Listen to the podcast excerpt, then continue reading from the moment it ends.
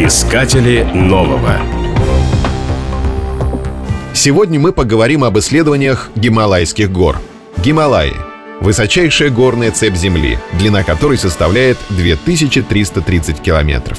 Считается, что Гималаи были местом проживания Шивы, а Будда был рожден у южной стороны этих гор. Люди ступили на священные камни в VII веке, когда в Гималаях появились первые торговые пути, соединявшие Китай и Индию. До сих пор некоторые из этих древних дорог играют важную роль в сообщении двух стран.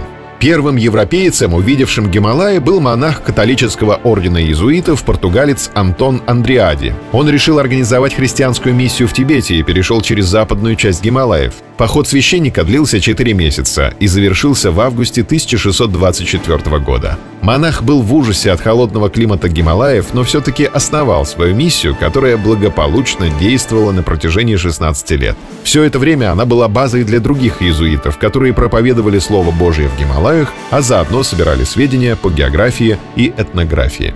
Первый подробный географический очерк о Гималаях был написан в начале 18 века итальянским миссионером Иполитом Дезидери, который четыре года прожил в Тибете. Работа ученых в Гималаях всегда была очень сложной. Долгое время им не удавалось ни определить высоту основных вершин, ни составить точные карты.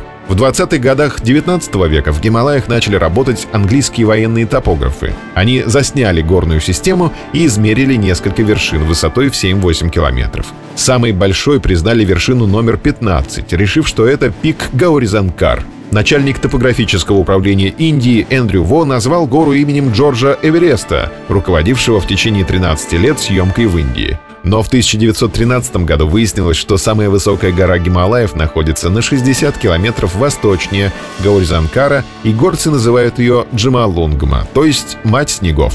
Снега и льда в Гималаях и правда предостаточно. Причем некоторые гималайские ледники движутся со скоростью 2-3 метра в сутки. Кстати, дословный перевод слова «Гималаи» звучит как «обитель снега».